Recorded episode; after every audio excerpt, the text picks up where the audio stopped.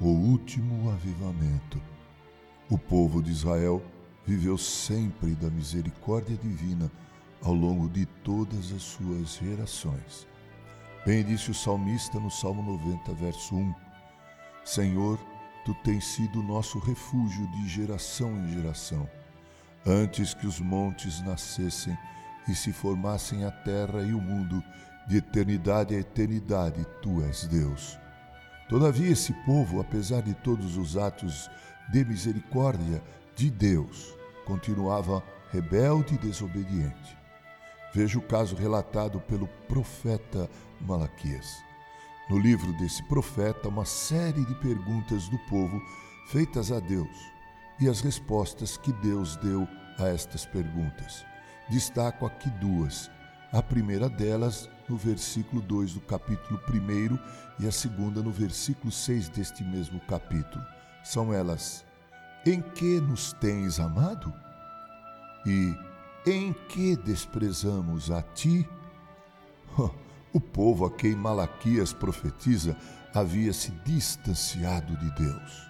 Ainda que, como sabemos, eles tinham sido abençoados por terem voltado do cativeiro babilônico, reconstruído os muros de Jerusalém, restaurado o templo e vivido um momento de fulgor e avivamento.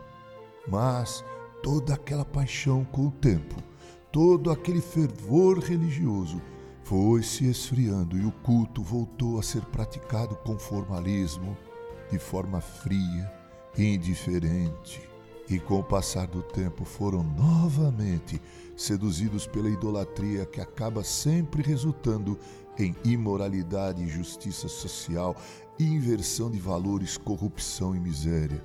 O Deus misericordioso vem a eles por meio do profeta Malaquias ele já havia os alertado por boca dos profetas Ageu e Zacarias. O resultado não poderia ser pior.